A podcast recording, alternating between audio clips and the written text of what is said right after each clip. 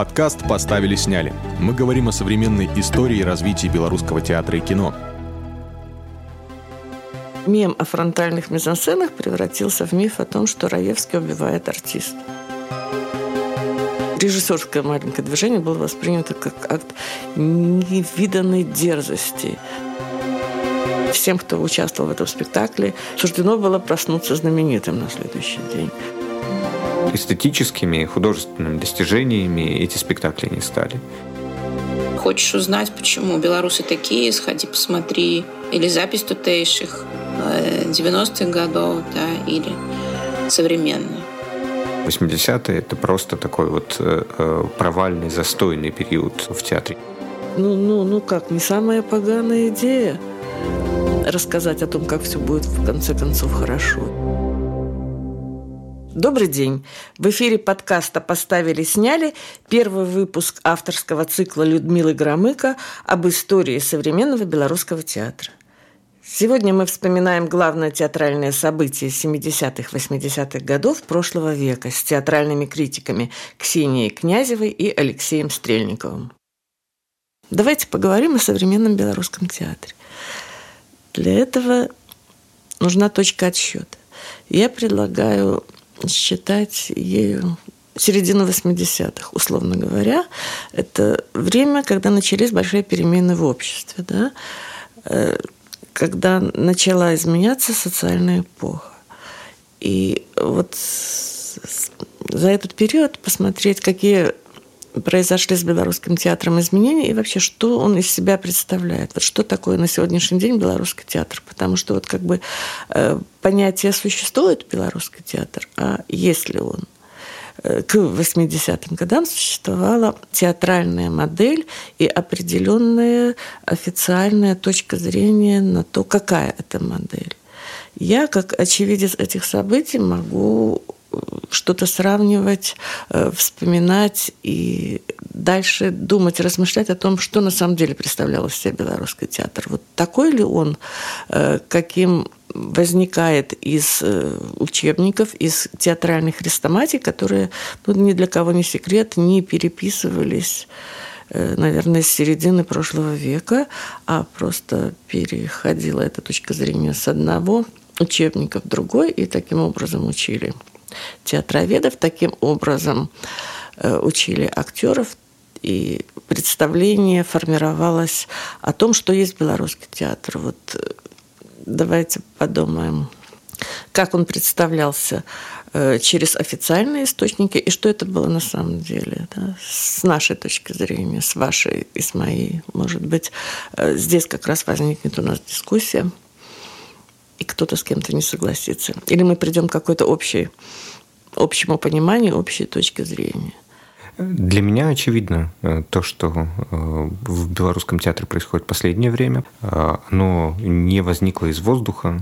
И для меня интересен момент, как это случилось, потому что э, если говорить э, о том, что я знаю из учебников, о том, что я знаю из разговоров со старшими коллегами, старшими товарищами, то у меня очень четкое представление о театре, белорусском театре 60-х, 70-х годов, например, как о таком официальном, конъюнктурном, как об инструменте такой э, агитации, пропаганды э, официальной.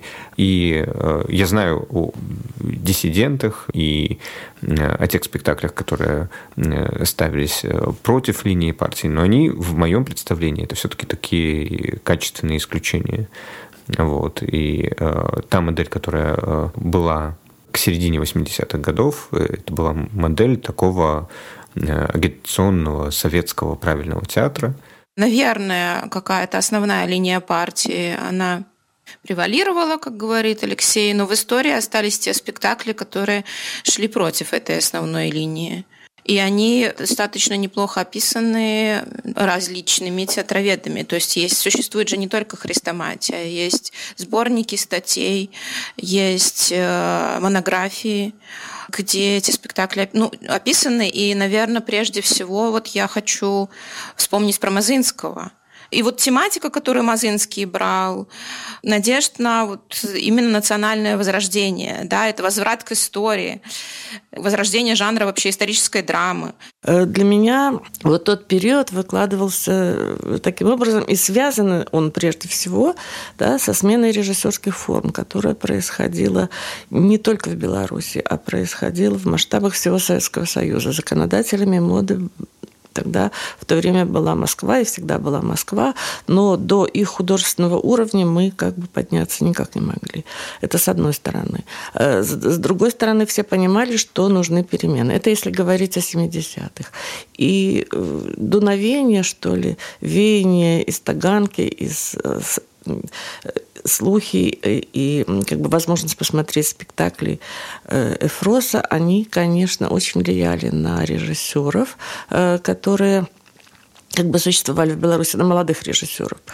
И они понимали, что нужно что-то менять, им хотелось тоже что-то делать. Что касается идеологических моментов, и э, каких-то э, мыслей о свободе и желания перемен, это все не было, ну, как бы столь явно, но существовало на самом деле через э, углубление в историю, через анализ человека, каких-то пограничных ситуаций, в которые этот человек попадает. Существовала одна закрепленная театральная модель, если хотите, укорененный в сознании не только там э, критиков, актеров и режиссеров миф о том, что белорусский театр всегда был, есть и будет, и должен оставаться актерским. Э, в этом была своего рода конъюнктурная игра, потому что именно таким взглядом очень легко манипулировать. А поменялась ли вот история с актерским белорусским театром, когда пришли такие крупные режиссеры, как Луценко, Раевский? Это был момент постоянного подавления режиссуры. Почему у нас смена режиссерских форм происходила так долго, да, и э, почему не возникло э, множество театральных направлений разных, которые потом бы развелись э, в, в некий большой стиль. Вот мне, я связываю это все-таки э, с некой такой вдолбленной устойчивостью этой модели, которую невозможно было нарушить. Ведь, э, собственно говоря, то, с чем мы иногда сталкиваемся и в наше время в рассуждении э, наших коллег, и в том, как позиционируют себе актеры, да, это все возвращение к этому мифу о э, нерушимой актерской модели и отрицание любого другого способа существования и э, в то же время глубокий реверанс психологическому театру. Нападки на режиссеров, которые позволяли себе какое-то лишнее движение были э, систематическими, постоянными и сконцентрированы наибольшим образом как раз на творчестве Раевского.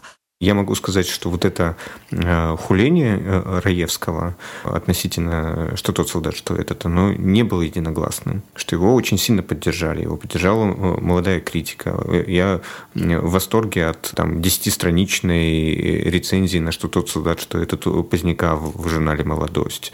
Очень подробно Георгий Колос отозвался там именно с какими-то там словами поддержки. Сразу вышло про этот спектакль статья в журнале «Театр» в Москве. То есть э, всю э, ту поддержку, которую белорусская театроведение, белорусская критика, которую могла оказать, она ему оказала. Вопрос, каким образом э, актерский режиссерский менялась вот эта парадигма, она менялась очень медленно, потому что хвалили, что тот солдат, что этот именно за ансамблевость. И э, то, каким образом э, смог Раевский сработаться с молодой командой артистов, и в этом, мне кажется, его какой-то феномен он смог э, э, использовать актерское для э, утверждения своего режиссерского стиля. Но при этом в 60-х годах в Купалском театре сменилось пять режиссеров. Там было, ну, это настоящая как бы режиссерская чехарда, и мне кажется, что во многом поэтому так легко пустили Раевского руководить главным театром страны, потому что была вот эта вот задняя мысль по поводу того, что ну, все равно долго там не удержится. Ну вот, мне кажется, это немножко неверно, неверно делаешь вывод, говоря о том, что их поставили на, на, на театры, имею в виду Раевского и Луценко, с надеждой на то, что э, они долго не удержатся. Мне кажется, что это совершенно не так, потому что два главных театра страны, да, две главные сцены были отданы на откуп молодым режиссерам. То есть это решение, скорее, вот для меня связывается э, с тем, что люди все-таки думали о будущем белорусского театра и думали о том, как его организовать наилучшим образом. Прессинг, который они, допустим, испытывали на себя, как бы следующая история, потому что у Луценко была драматическая судьба, а Раевский выдерживал на себе вот эти вот стрелы. Посмотри, немножко ушли в сторону. После «Что тот солдат, что этот», следующие стрелы попали, э, как ни странно, на спектакль «Опошний шанс» Василия Быкова. И попали за тот же так называемый формализм. Да? И э, в какой-то степени мизансцены этого спектакля стали театральным мемом, тем, чем упрекали Раевского потом на протяжении многих-многих лет мем о фронтальных мизансценах превратился в миф о том, что Раевский убивает артиста. Э, спектакль был построен, конечно, на игре актеров, и э, весь его смысл открывался через их. На заднике сцены был выстроен как бы дощатый забор, на который стояли герои спектакля перед тем, как их э, как бы уничтожат. Это же и есть свидетельство рождения режиссерского театра, когда начинают режиссера, начали ругать за то, что он убивает актера. Ну, на мой взгляд, вот этот перелом довольно очевидный, там в конце 70-х, 80-х, это рождение прям режиссерского театра, и даже чисто визуально происходят перемены очень серьезные от бытовизма, от иллюстративности к такой метафоричности. Да, там метафора, метафора знак довольно простая, может быть, быть, она легко считывается. Это может быть не та метафора, которую мы видим в современном театре. Но тем не менее, это уже не напрямую не иллюстрация, и это уже не напрямую не бытовизм. Это же благодаря режиссуре в том числе, благодаря желанию, ну не только поднимать какие-то темы, другие, иные, но и желанию авторского высказывания режиссерского, не только э, вот развития этого актерского театра общепринятого. Мне кажется, что это ну, очень важное время для белорусского театра. Э, совершенно верно. И, по-моему, э, все самые значимые художественные явления этого времени произошли благодаря вот этому стремлению к авторскому высказыванию. Вот э, прямо в поддержку твоих слов я сейчас процитирую Раевского. «Родимчик театра – правдоподобие. Раздражает фальш. Там, где нет поэзии, нет театра человеку открывается сущность и понимание тонких законов, по которым устроен мир у меня возникает ощущение, что единственная тема, где белорусские артисты, белорусские режиссеры, белорусские драматурги могли себя реализовать полностью, э, откровенно, э, раздвигая какие-то художественные свои э, возможности и в поиске новых форм и так далее, это тема войны. Я бы сказал, тема такого пацифизма, военного. Во всяком случае, э, для меня вот эти вот знаковые спектакли Раевского, там, тех же 70-х годов, э, они упираются в эту тему. И «Что тот солдат, что этот», и «Трибунал», и, и «Последний шанс», да, они именно в этой сфере сделаны. Рядовые впоследствии. Рядовые впоследствии. Мне очень интересно, что именно в это время развивается вот эта сверхпроза Адамовича, которая, мне кажется, тоже каким-то образом была реализована в театре. А еще еще Короткевич из Ваны Витебска и Костусь Калиновский, э, которые именно э, в постановке Мазынского и обозначили э, поиски национальной идентичности, которые очень активно начались именно на сцене Колосовского театра. Вот Ксения очень точно заметила, и эту линию, собственно говоря, в том, как развивался белорусский театр, никаким образом нельзя обойти. Да? Это поиски национальной идентичности, это поиски того, каким должен быть национальный театр которые начались на Колосовской сцене в таком активном, открытом и ярком ключе с этих двух спектаклей Мазынского. Сюда включила еще и Симона музыку, хоть он не исторический, но, в общем, мне они видятся как трилогия такая. А Симон Музыка тоже это был очень такой яркий, поэтический, эмоционально-публицистический э, выплеск да, и рассуждение о судьбе художника в этом мире. Тогда э, впервые у Мазынского в Беларуси вообще начались репетиции на белорусском языке. Э, тогда они все думали о национальном наследии, о литературе. Туда приезжал Короткевич. Там были очень тесные общения с, с режиссерами трупами и с трупой. Они вместе выезжали в леса витебские. Это, это было, был своего рода ритуал театральный, ну, э, как бы мелочь, да на, на самом деле, но все это было на едином, собственно говоря, творческим порывом, на единой идее, которая реализовывалась через вот эти спектакли. Мне кажется, это совсем не мелочь. Это, ну, как будто... Я, может быть, романтизирую, но я, в принципе, романтичный человек. Как мессианство выглядит, по большому счету. Люди не работают, а делают что-то очень важное для истории своей страны. И мне кажется, еще с этим связано, что в спектаклях того же там Мазынского возникает новый тип героя, героического героя, романтического героя, которого не было, наверное, до этого на белорусской сцене. Ну, был какой-то социалистический герой, но совершенно не тот, э, о котором э, мы будем вспоминать как белорусы вот в 21 веке. Не знаю, согласитесь ли вы со мной. И да, и нет, потому что вот как бы та модель, которая утверждалась и проводилась через все спектакли всех существующих в Беларуси театров, она все-таки предполагала и глубокие разработки образов. И ну, актер должен был соответствовать и оправдывать этот миф ну, во всех театрах. Нужны были звезды, и они, собственно говоря, были.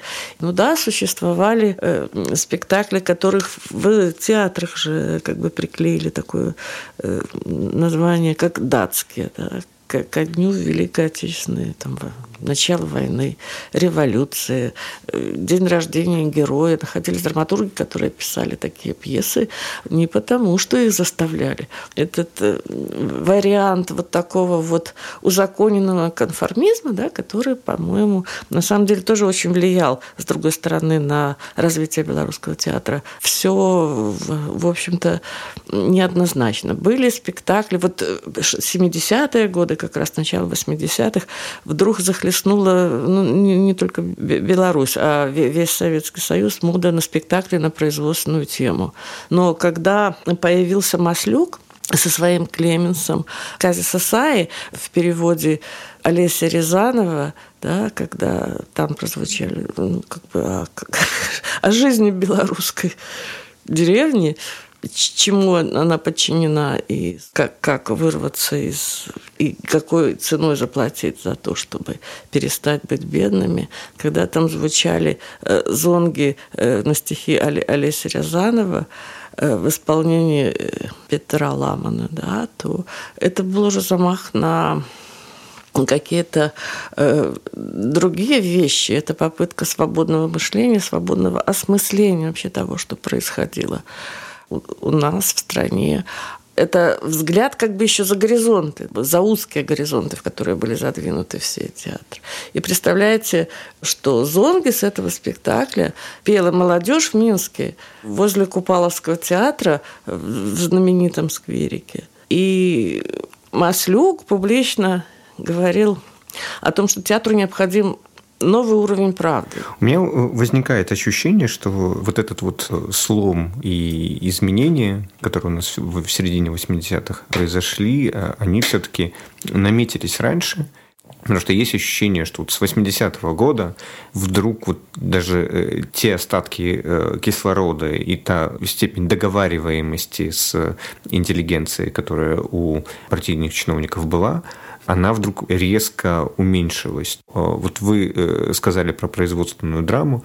Э, в условиях, когда вдруг резко оказалось, что ничего нельзя, есть вот эта вот попытка говорить э, о том, как эффективно обустроить наше вот это социалистическое общество, о том, что нужна поддержка снизу. То есть в моем представлении пьесы Гельмана, а в Беларуси это был Матуковский с Мудромером, это был Брамы неумеручести Крапивы, да, то есть это были попытки сказать, вам можно, вот вы вот в, в театральном зале имеете право, нам нужна ваша помощь для того, чтобы сделать наше социалистическое строительство более эффективным, эффективным. Э, и очень интересно, что все это вылетело в трубу. То есть, э, действительно, можно делать хорошую мину при плохой игре, но эстетическими, художественными достижениями эти спектакли не стали на фоне того, что у нас э, случилось в конце 80-х, эти откровения и у Раевского, и у Пенигина, и, и так далее, э, все это меркнет. мы можем говорить о том, что 80-е – это просто такой вот э, провальный, застойный период в театре, не только, мне кажется, белорусском, но советском в принципе. Вы слушаете подкаст «Поставили, сняли». В этом выпуске мы говорим о режиссерском театре в Беларуси последней четверти XX века. В эфире Людмила Громыко, Ксения Князева и Алексей Стрельников. На самом деле, смотри, э, вот 80-е, которые ничего как бы не принесли, да, ну, во-первых, э, мы поговорили о спектаклях Луценко, а это конец 70-х, середина 70-х. И что они принесли театру. Но на самом деле трагедия человека – это 79-й год. Клеменс Маслюка – это 80-й год. Тутейшая Маслюка – это 82-й год. Знак беды – 85-й. Симон Музыка 76-й, ну и так далее, и так далее. Но я хочу вернуться к спектаклю «Погорельцы», который Раевский поставил в 80-м году в Куполовском театре по пьесе Макаенко, где на сцене был э, в сатирическом облике выведен секретарь обкома. Вот можешь представить такое в наше время? Вот начальники, которых, э, ну, как бы высмеивает театр. А когда сдавали спектакль «Погорельцы», то на спектакле, это мне рассказывал Раевский, были представители э, ЦК КПСС, включая самого Машерова. К спектаклю было сложное отношение, и фраза, которую сказал сам Машеров в то время Раевскому, звучала так – а где вы видели, чтобы секретари э, у нас были дураками? Это звучало как приговор. Вокруг этого спектакля очень много и очень долго принимались решения. И о снятии Раевского в том числе, а его снимали вообще бесконечное количество раз, по-моему, наверное, после, чуть ли не после каждого спектакля. Э, но в итоге его не сняли. Потом тутейшие в Могилеве Э, Маслюком э, были поставлены впервые на белорусской сцене после 28 года, с того времени, как эту пьесу запретили. Она была соединена со стихами Купала и «Одвечной песней», и спектакль был очень пронизанный как бы глубокой купаловской мыслью, да, но с акцентом на поэзию собственно говоря, ничего такого подрывающего, наверное, советские устои э, так открыто не звучало. И то, что Маслюк посмел к этой обратиться пьесе, э, это была революция, это было неправильно. Но он это сделал, более того, это было сделано к юбилею Купала и Колоса в то время, который праздновался в масштабах всей республики. Ее привезли в Минск, где э, шел фестиваль-конкурс спектаклей, поставленных к этой знаменательной дате во всех театрах белорусских. Я помню этот спектакль, я на нем тоже была, тогда ломанул весь город. И на, на самом деле всем, кто участвовал в этом спектакле, суждено было проснуться знаменитым на следующий день. Но скандал произошел на этом спектакле из-за его финала. А финал был тоже к этому можно относиться неоднозначно. Наверное, сейчас это э, покажется немножечко таким странным и смешным. Но когда отчитали стихи, когда все отзвучало, когда все с героями пьесы «Купалы» совершилось на весь задник, сцены с, с колосников и и до пола упал флаг. Как ты думаешь, какой? Ну, я думаю, БССР. Да, именно так, БССР. А у нас же зрители всегда встают, когда спектакль заканчивается. И вот э, каким-то образом Маслюку удалось это совместить. Да? Зритель встал, а у членов ЦК шок. А кого Маслюк и в чем убеждает – не сам спектакль, понимаешь, не мысли заложенные, донесенные, не э, как бы живое белорусское слово, якобы. Э, режиссерское маленькое движение было воспринято как акт невиданной дерзости. Э, спектакль потом немножко поиграли еще в Могилеве, но его тоже тихо-тихо, так тихо прикрыли. У меня вот вертится вопрос в связи с этим всем. Вот мы все друг друга ругаем, что у нас, значит, самоцензура. Ну, это же все неспроста. Ну да, действительно, во многом в наших театрах, ну, до последнего времени, да, процветала самоцензура, но к этому же привел ряд таких явных э, цензур, которые цвели и пахли в советское время. Э, то есть это какая-то постоянная, перманентная история с цензурой. Э, да, тогда не закрывали, да, тогда, наверное, не сажали, но как это все чисто технически даже выглядело. То есть были, делались купюры, как-то угрожали режиссерам, что это, как это было? Ну, наверное, проще всего на судьбе Бориса Ивановича Луценко это проследить. Он в это время поставил три своих главных спектакля. «Макбет», 74 год, Трехгрошовая опера, 76 год.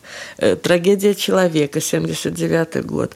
Вот этот был такой момент, когда, чтобы попасть э, в театр русский, выстраивались огромные там очереди э, до проспекта. Это был настоящий взрыв, настоящий бум. И это настолько было художественно убедительно.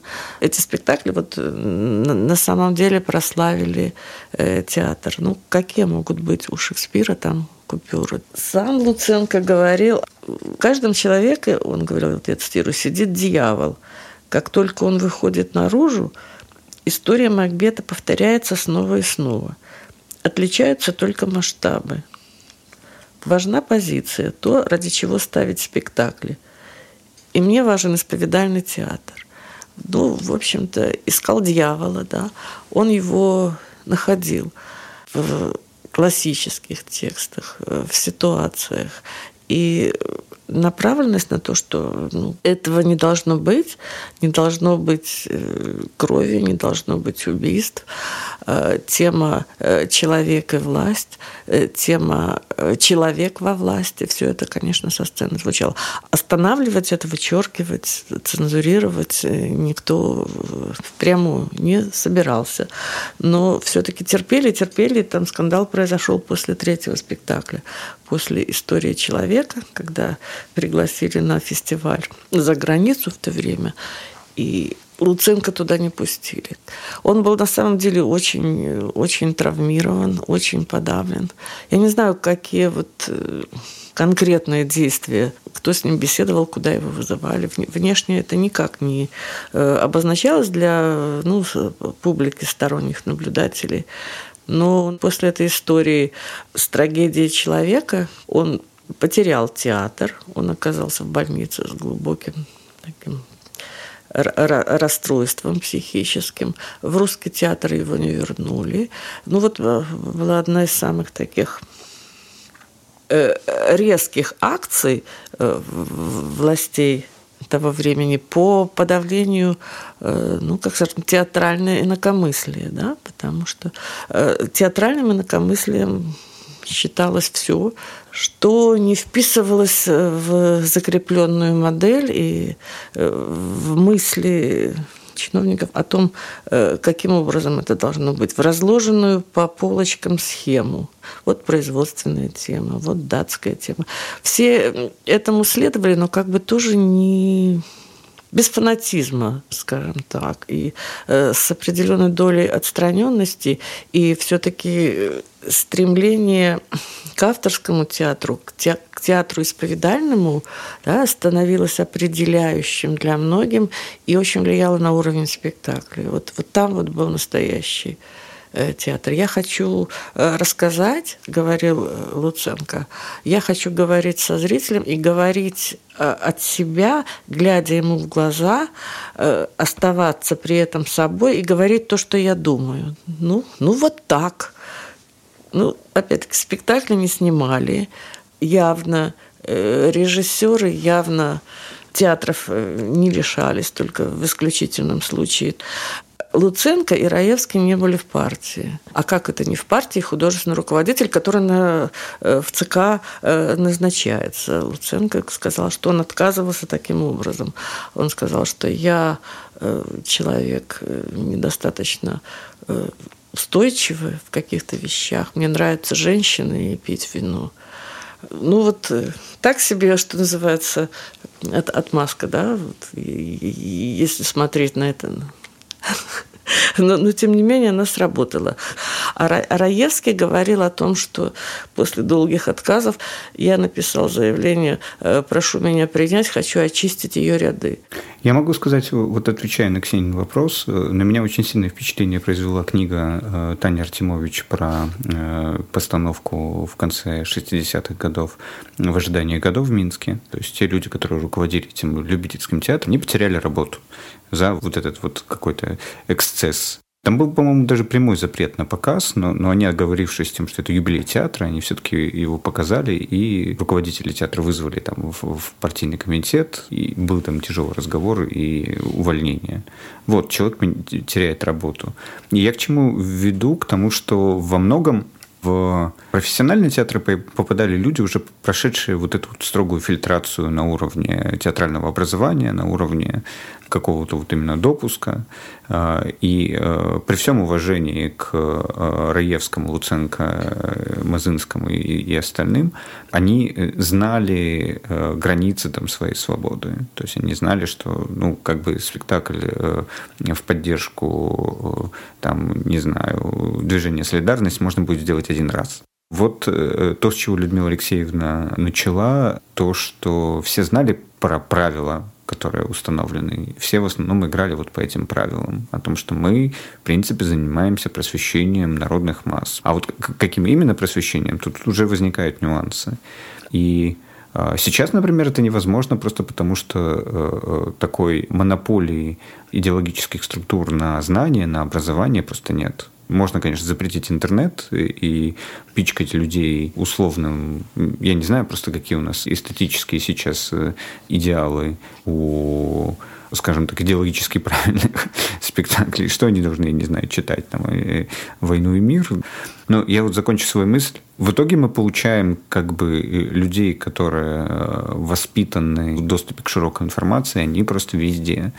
И в итоге э, добиться какого-то идеологически согласного театра сейчас невозможно. Тогда это было проще. Просто за счет того, что э, у партийных структур у них была полная монополия на информацию. Э, даже тот же «В ожидании Годо» оно было напечатано в иностранной литературе как пример плохой европейской пьесы, абсолютно, там, не знаю, бессмысленной, там, тлетворной и все остальное. И в голову не могло прийти, что они это напечатают, и кто-то захочет это попробовать поставить на сцене тоже какие-то вещи ну, не нужно передергивать, потому что э, люди учились профессии. Да? Тогда были, было много хороших мастеров, которые этой профессии э, могли научить. Было представление о том, что э, ну, театр – это вот о добром и вечном, которое нужно вести со сцены.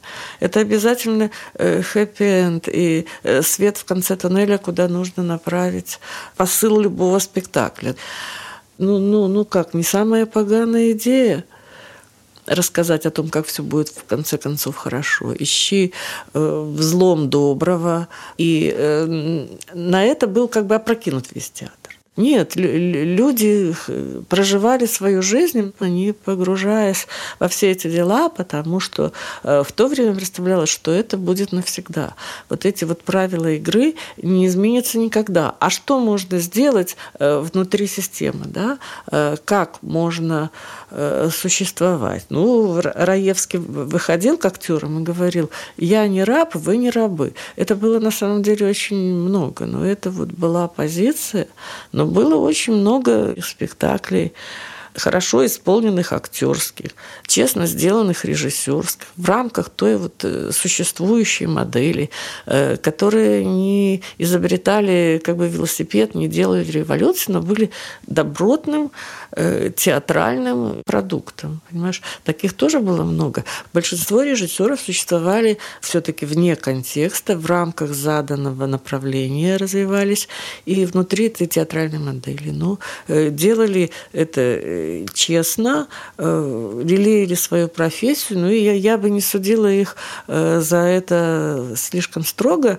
Но мне кажется, что мы сделали правильно, что сосредоточились на как бы главных знаковых именах э, режиссеров, которые все-таки э, развивали театр и двигали его вперед, да, в том числе как бы опережая свое время. Никто их, конечно же, не судит. Наоборот, мне кажется, очень важно вспомнить о том, что они в этих условиях условиях сделали такого рода спектакли, о которых мы вспоминаем сегодня, через много-много лет, и которые стали э, классическими и важными, этапными для белорусского театра. Все мы так или иначе находимся в определенных условиях, и даже люди на свободном Западе тоже существуют в определенной парадигме условиях. Ну, а тем более при таких режимах, при которых удавалось все равно работать э, тем режиссерам, о которых мы сегодня говорим. В противном случае, если бы они не шли на компромиссы, то и профессия бы не развивалась, и театр бы не развивался. Мне не поменялось э, моего мнения, моего взгляда на предмет э, белорусского театра. То есть у меня было ощущение, что изначально он был такой вот больше декоративный. То есть должен быть в городе э, музей, театр там, и филармония. И по этому принципу какую-то культурную жизнь в Советском Союзе обустраивали для людей. И театр противится этому по своей природе, то есть это все равно э, какое-то место, где собирается большое количество людей, которые дышат и думают одновременно про одно и то же. Э, и в конечном итоге э, каким-то эрзацем общественной жизни это было, но по-настоящему именно таким социально-политическим явлением и такими спектаклями не в разрешенной степени, там, не знаю, общественной дискуссии, а настоящей дискуссии он стал только действительно после, э, после перестройки. Ну, наверное, у меня тоже не особенно поменялось мнение. Очень важным слушать свидетелей эпохи. Ну, просто когда ты узнаешь нюансы, когда ты узнаешь э, те самые свидетельства из первых уст, ты по-другому начинаешь смотреть на этих людей.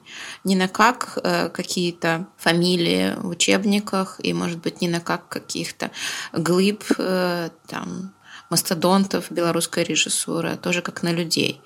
И в том числе в связи с этим у меня не поменялось мнение. Я не вижу это время как какое-то витринное, или не помню, как Лёша назвал. Декоративное. У меня огромное уважение декоративное, да. Возможно, оно в целом такое, и, может быть, ты это имел в виду. Но у меня огромное уважение к тем режиссерам, о которых мы сейчас говорили. Я была рада, что Людмила Алексеевна выбрала именно их, потому что э, тоже в моем сознании именно они э, совершили определенный ну, назову это переворотом там, или сдвигом в белорусском театре, переведя его на новые рельсы, на метафорические рельсы, да, на режиссерские рельсы. Э, ну, либо сделав шаг в этом направлении. И в этом направлении белорусский театр в дальнейшем во многом и двигался, и даже двигается сейчас. Я не знаю, что будет дальше, как произойдет. Возможно, именно эта модель сегодня уже кажется несколько устаревшей, однако э, это дало свои результаты и для своего времени было очень важным шагом и важным импульсом к рождению тех же самых 90-х годов и того, что происходило в 90-х. Вот. Ну а то, что уже, то, к чему мы пришли в 2000-х, это тоже очень интересная тема, мне кажется, потому что я тут соглашусь с Лешей, который сказал, что достижения 90-х как будто бы в 2000-х несколько обнулились. 2010-х, да. Все правильно, что мы сказали. В спектакле обозначены, по-моему, главная тенденция выделена.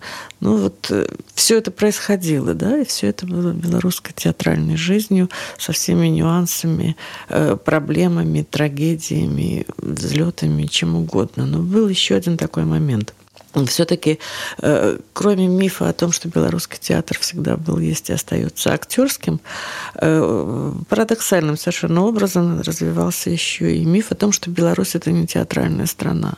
Вот именно в это время, в конце 80-х, мы вдруг оказались в кольце, можно так сказать, театральных сверхдержав. Да?